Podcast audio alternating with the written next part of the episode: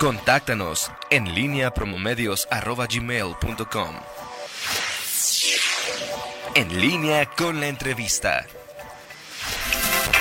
Regresamos, regresamos, son eh, las 8 de la mañana con 6 minutos, hoy se encuentra con nosotros y agradecemos mucho su presencia, el tesorero Enrique Sosa. Tesorero, ¿cómo estás? Muy, muy buenos días, gracias por estar esta mañana con nosotros. Hola Toño, muy buenos días, buenos días Rito, Rita, Miguel, buenos días a todo tu auditorio. Eh, están en, esta, en estos momentos en la principal campaña para el cobro del predial. Eh, ¿Qué novedades hay en este año? Si es que las hay, tesorero, y cuál ha sido la respuesta en esta primera quincena. Mira, tuvimos una ley de ingresos que, modificó, lo, más importante que se modificó fue el tema del impuesto progresivo, el impuesto predial progresivo. El impuesto predial progresivo no es otra cosa que pedirle una mayor participación a aquellos que tienen un, bien de, mayor valor. El impuesto progresivo no afectó en, lo más mínimo, mantuvo la tasa hasta aquellas ah, propiedades con un valor catastral de los 3 millones de pesos. Arriba de ello fue creciendo un 10% en, un, en una escala.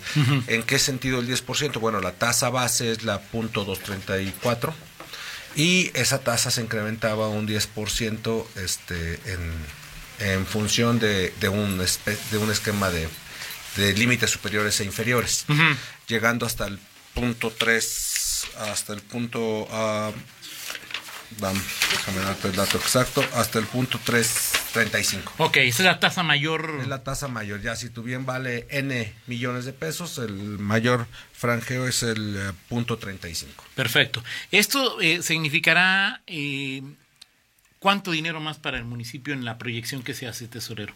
Se espera una proyección en donde estemos recibiendo aproximadamente 60, 70 millones más con esta estrategia únicamente del, del franjeo. ¿Y en términos generales?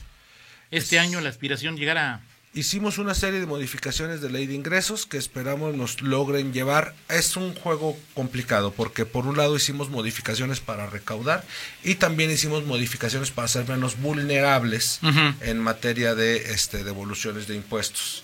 En ese sentido, este, esperamos que la diferencia alcance los 170 millones de pesos. Perfecto. Y en términos generales al año, esperan estar cerca de que 800 mil millones de pesos por concepto de recaudación de, de predial tesorero. Esperamos estar al borde de los mil millones de pesos, así es. Y eh, eh, Leones de los municipios en que tiene ciudadanos muy cumplidos anda por el orden del 80. 75%, que es muy cumplido. ¿eh? Así es, pero, uno, pero 25, uno de cada cuatro no. y es, es una franja que no se ha podido reducir. ¿Por qué, tesorero? Primero decirte que es para la administración municipal los esquemas recaudatorios son complejos, los procesos son complejos. El esquema fiscal mexicano está ordenado para que la recaudación tenga mayor fortaleza y vigor en el ámbito federal, por eso está el convenio de coordinación fiscal.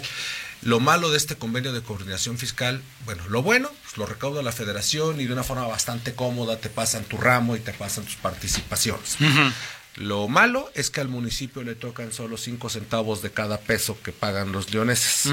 En ese sentido, cinco centavos de cada peso que los leoneses contribuyen a la federación son buenos para pagar los servicios públicos, para darle un grado de mantenimiento a la ciudad. Nos alcanza para el servicio de recolección de basura, nos alcanza para eh, poner eh, el tema del alumbrado público de entrada, nos alcanza para una buena parte de las necesidades de seguridad.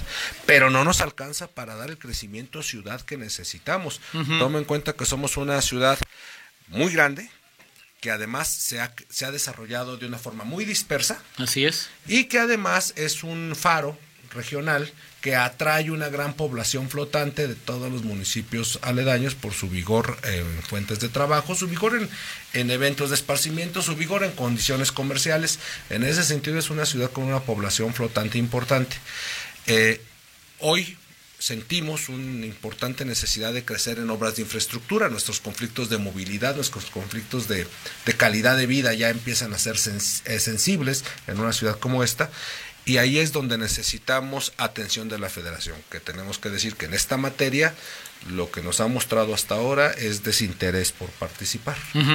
Por ese, por ese tema es que nos vemos en la imperante necesidad de buscar fortalecer nuestra propia hacienda, Toño. O sea, hay de a dos, esperar que te volteen a ver o tratar de hacer algo por tus propios medios. Creo que la sociedad de León es la que es y la ciudad de León es la que es porque siempre ha hecho su parte, siempre ha por sus propios medios generado una diferencia. Ahora, eh, en este tema de lo que hablas de la necesidad de, de, obtener más recursos, entiendo por lo que veo en redes sociales, por lo que me platicaba Rita, es que a algunas personas la cuota mínima les ha llegado, pero en principio la cuota sin la cuota general y te tienen que demostrar que son acreedores a este regalo o como le quieras decir tú, digo, eso, eso lo dije yo, secretario, este lo, digo, perdón, tesorero, esto lo dije yo, este regalo de pagar 40 centavos Querido auditorio, eso lo dijo Toño. Sí, claro, está muy claro que yo dije que, que era un regalo, pero eh, hay que demostrarlo, o sea, hay que, hay que hacer un proceso para, para que se dé esta situación. Sí, así es. De hecho, me preguntabas cómo nos fue estos primeros 15 días. Decirte, los primeros tres complicados porque como hicimos cambios a la ley, tuvimos que estar modificando el sistema. Hasta el último día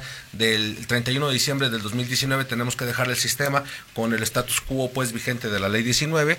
Es un tema de madrugada, es un tema del primer día del año estar trabajando importantemente en la plataforma hay ley de Morphy, algo se nos complica. Claro. Entonces el primero y segundo día de enero, muy complicados para poder llevar una, un, un, tema por, por, la vía correcta. Hay una disculpa a quien se presentó el día 2 de enero a hacer un pago y no pudimos atenderlo con la diligencia que se merecen.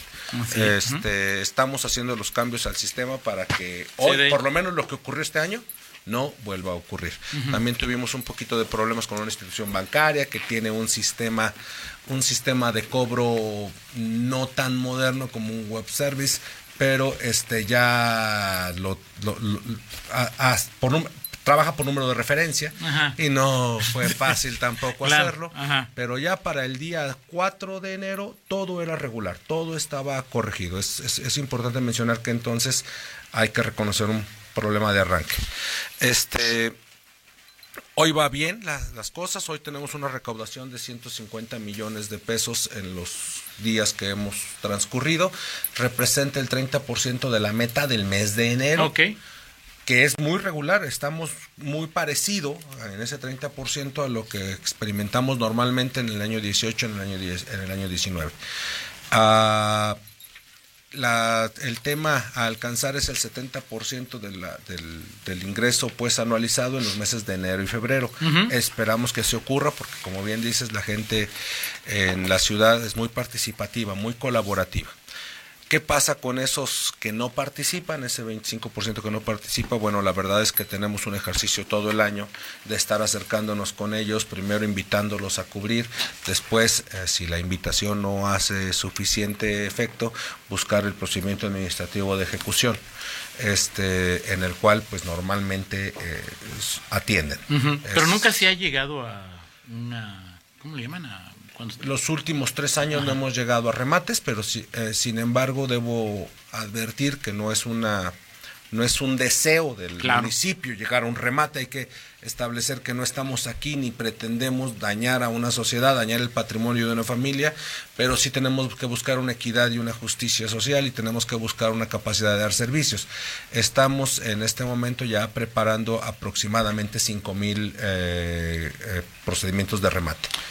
Este, ojalá la gente acuda, todavía es tiempo para que este esto no, no sea así. Traemos procedimientos desde el 2002 con adeudos ya importantes, con una acumulación pues producto de estos de estos adeudos importantes, estaríamos en posibilidad de tratar los casos, sí, no, lo que menos queremos es afectar.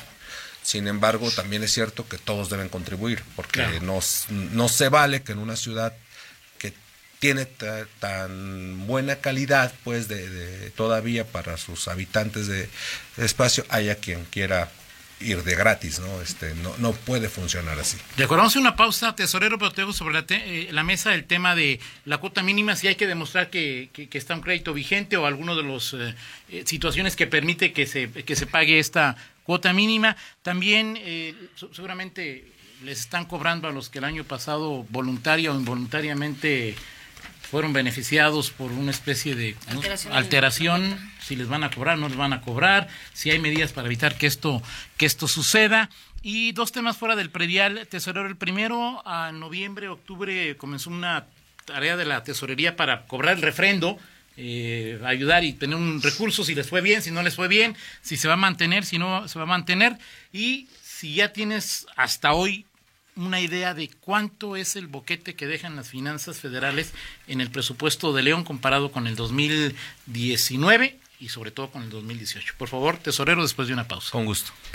8 de la mañana con 19 minutos. Seguimos en esta charla con el tesorero Enrique Sosa. Tesorero, te preguntaba varios temas sobre la mesa. El primero es, eh, ¿la cuota mínima se va a cobrar? ¿Va a llegar el cobro por esa cantidad o hay que demostrar que todavía se tiene acceso a este beneficio? eh, Sí, tesorero? este, déjame decirte que el sistema tiene el defecto de generar el cálculo con base en la base y tasa.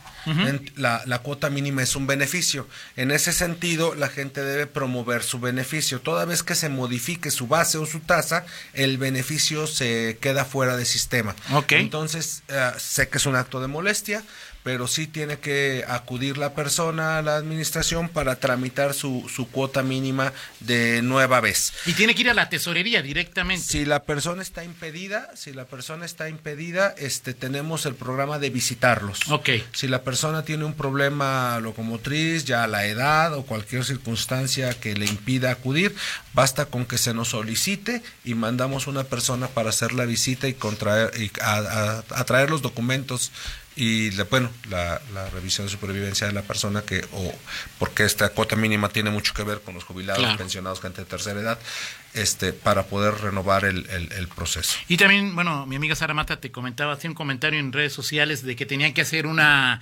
impresión y que tú decías que lo ibas a checar de que no, para qué gastar en papeles de Infonavit ya impresos, si se podía hacer de alguna manera en esta época ya de, sin necesidad Sí, de antes gastar teníamos esos asuntos, acceso ¿no? a, a los créditos del Infonavit, a la plataforma de créditos del Infonavit y con eso podíamos saber que tenía un crédito vigente del Infonavit el beneficiario. Luego se nos quitó esa posibilidad. Estaríamos buscando volver a abrir esa posibilidad porque estoy de acuerdo, en un mundo electrónico tenemos que buscar la forma de que el ciudadano, digo, ya está en la web, también para Infonavit son, son, es información pública, también es un ente público, debemos buscar la forma de colaborar. Pero hoy tiene que ir con sus Pero copias. hoy no tenemos esa forma. O sea, la gente va, pero va con una copia y le estábamos pidiendo el original. Ok.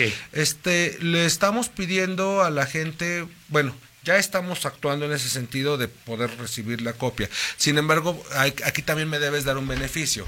De repente tenemos el problema como el que tuvimos el año pasado de funcionarios públicos haciendo un mal un mal acto con su Ajá. autoridad y con sus facultades dentro del servicio de caja. La razón de que en algún momento dijimos, bueno, pide el original es porque porque ahí tenemos la certeza de que no tenemos un, un tema un tema pues apócrifo, ¿no? Claro. Este es una es una lucha enorme, no queremos sonar burocráticos, no queremos sonar torpes, me queda claro. Sara lo señala, oye, pues una ciudad que aspira a ser inteligente habla de un manejo de datos y un manejo de datos habla de que no estén pidiendo la copia rosa a todo mundo y el original amarillo, ¿no?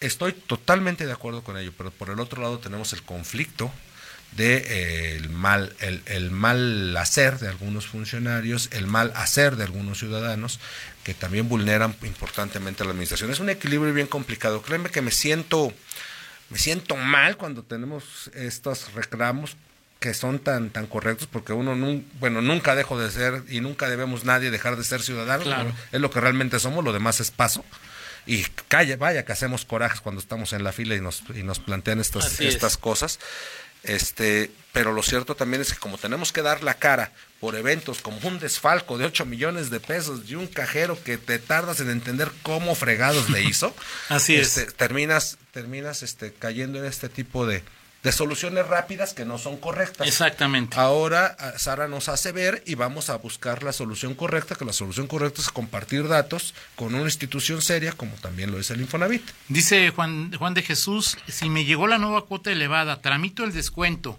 ¿tendría que pagar la nueva cuota durante el mes de enero? No, que acuda, eh, que acuda, lo, por favor, en un corto plazo, porque lo que sí ocurre es que si termina el primer bimestre, El primer ya bimestre. genera rezagos el primer bimestre, y ahí sí ya me va a costar trabajo apoyarlo. O sea, que vaya... Pero que acuda y lo regularizamos y es con cuota mínima su año. ¿Qué tiene que llevar para que no dé dos vueltas la, la- la persona? Ahorita, si ahorita me lo platicas. Mientras es este este proceso de 8 millones, ¿qué, qué- qué- qué- ¿en qué terminó? ¿Le van a cobrar a las personas que voluntario o involuntariamente se vieron afectadas? ¿O qué, qué pasó ahí, tesorero? Mira, no, no puedo asumir que la persona actuó de con dolo, buena, mala fe. Eso lo hace la institución de la fiscalía y lo está revisando.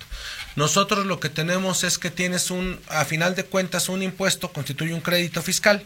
Tú tenías un impuesto que te correspondía pagar 30 mil pesos, pagaste 7, bueno, pues hay vigencia en el crédito Claro. por 23 mil pesos. Nosotros lo que haremos es le diremos al ciudadano, oye, ¿sabes qué? De tu crédito fiscal, de, de tu impuesto del 2019, debes una cantidad. Si el ciudadano la cubre, este... pues, Cancelo ese crédito, así de simple, porque estamos hablando para nosotros de dinero. Si el ciudadano no la cumple, bueno, que me acompañe en la demanda, porque entonces a él y a mí nos engañó una persona. Yo hoy ya tengo una demanda que él me puede acompañar. ¿Y eso todavía algún ciudadano acompañándote en la demanda ya... ya, ya- Hay ya un, mira, es que acuérdate que era un importante grupo de eventos, eran 500 y tantos eventos los que dieron lugar a ese desfalco. Ya la Contraloría terminó un expediente completo hacia uno de los funcionarios señalados, que es el de treinta y tantos expedientes. Otro de los funcionarios señalados andaba en cuatrocientos y tantos eventos. Aún no termina de concretar el evento de los cuatrocientos y tantos eventos. Esperamos justo que en este momento que la gente se vuelve a acercar, la Contraloría tenga la oportunidad de concluirlo. Pero bueno, esa plática pues mejor se la dejamos al Contralor, Que mañana es el viene, ver- por primer responsable de eso, ¿no? Este, Y que mañana viene. Oye, dice. Luis Guerrero, pregúntale por favor al tesorero sobre el famoso DAP. ¿Eso aplica para casa habitación o únicamente a terrenos o dónde puede pagar y cuándo es el costo? El DAP, el DAP como vemos, eh, tiene, dos, tiene dos lógicas. El, nosotros tenemos que pagar una facturación a Comisión Federal de Electricidad que créanme no tiene ninguna consideración, siempre está subiendo y la tasa es alta. Pagamos un, un kilowatt hora bastante elevado con todo y con promesas de campaña. Ahí Así es. sigue el pago. Este, el DAP es lo que le transmitimos al ciudadano para que colabore con el pago de esa facturación de alumbrado público. Al ciudadano, al ciudadano común eh, se le se le transmite esta, esta, esta obligación en su recibo de luz. En su recibo de luz este viene antes hasta el 2019 venía un recibo de luz que reflejaba el 10% de su costo de, facturación de consumo de energía por su hogar, se le cargaba un 10% adicional para que colaborara en el DAP, en el derecho. pues. Claro. Ahora creció al 12%. ¿Por qué creció al 12%? Bien fácil, porque las tarifas de luz están súper elevadas. Todos los municipios tenemos un déficit producto de eh, en qué, en qué se constituye ese déficit. Tome en cuenta que al municipio la, la luz le cuesta la facturación de luz, el costo de mantenimiento del sistema y el crecimiento y mejoras al sistema. Así es. Eso es lo que un municipio gasta en el alumbrado público. Ok, lo que recabamos de los ciudadanos a través de los 10% de sus recibos no nos alcanzaba ni para la facturación directa.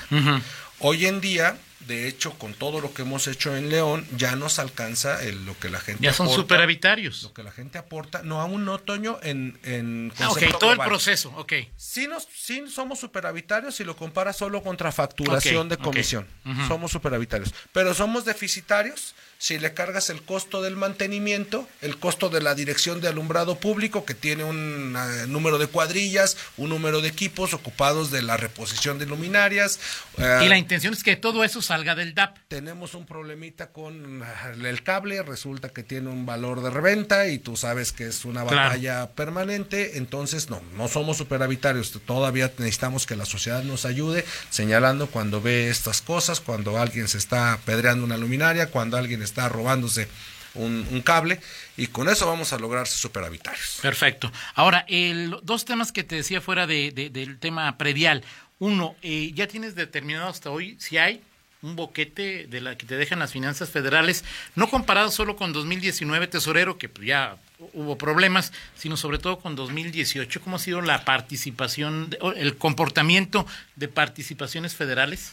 Con cierta frecuencia escuchamos que este no se ve, no se no se alcanza a apreciar una gran obra en la ciudad, una de esas obras donde están desarrollando un bulevar, donde están haciendo el puente, donde están haciendo, ok, esas obras normalmente vienen con coparticipación federal por no decir que nosotros ponemos el terreno y la federación hace todo lo demás, que es, Lo, lo, lo, cómo funciona. Por eso la federación se queda con 80 centavos de cada peso que pagan los leoneses, porque él va o ella debería elegir cómo atender la salud, cómo atender este eh, problemas de infraestructura, cómo atender problemas de seguridad desde el ámbito federal ha habido un terrible desinterés federal y un cambio de políticas que nos ponen en algunas circunstancias en situaciones complicadas. El boquete, el boquete es claro, estamos en imposibilidad de desarrollar esas grandes obras que el municipio requiere para darle calidad de vida a los leoneses en sus ámbitos de movilidad, en sus ámbitos de seguridad, en sus ámbitos de desarrollo no la finanza pública municipal no alcanza para hacer frente a esas demandas. Este eh, la Federación porque francamente ha mostrado un desinterés por la zona centro del país. Eh, estuve en Puebla hace unos días y estás en otros municipios. Sí, les va mejor en Puebla. Y de repente te hallas unos, unas vialidades ahí superiores y unas soluciones, unas soluciones de, de vialidad de costos extraordinarios, muy bien desarrolladas, muy eficaces, incluso impresionantes pero pues es la federación la que lo hace. No ha estado aquí, no ha estado con nosotros, y no ha estado con nosotros no de ahorita, tiene algunos años eh, siendo bastante ausente. Ahí viene el tema de dónde está el boquete. Bueno, el boquete está en que eh, la sociedad en el estado de Guanajuato no tiene ese tipo. O sea, no es para, no es que te falte para gastar, es que te falta para hacer eh, Hay que la decir, sobra la infraestructura. Se ha sido responsable por varias administraciones de forma que francamente, para lo que la casa cuesta, se tiene dinero. Okay. lo que estrictamente cuesta la casa se tiene dinero. Estamos creciendo en el costo de seguridad, Toño. Este es importante decirle a todos en León, a, los empresarios, a las amas de casa, a todos, pues oye, la seguridad está costando más. Hablamos de 500 policías más, graduación de la academia con otros 200 y 200 tránsitos más y ya se compraron 90 patrullas. Mejores salarios para todos. Y ya se están mejorando los salarios y se les está dando un bono si asisten, si tienen un comportamiento ejemplar. Todo eso es costo. Apoyos a la guardia. Queremos hacer las cosas bien en seguridad y todo eso es un costo. Vamos a decir que nuestro pequeño, nuestro pequeño intervalo de, capacidad se está diluyendo porque estamos pegándole a la seguridad. No es un problema, eso nos pidió la sociedad. Perfecto. Y lo estamos atendiendo. Ahora, eh, el, Estado, el gobernador Diego Sinue ha buscado, está buscando la contratación de un crédito y dice que, que, varie, que una parte importante de ese recurso iría a obras municipales.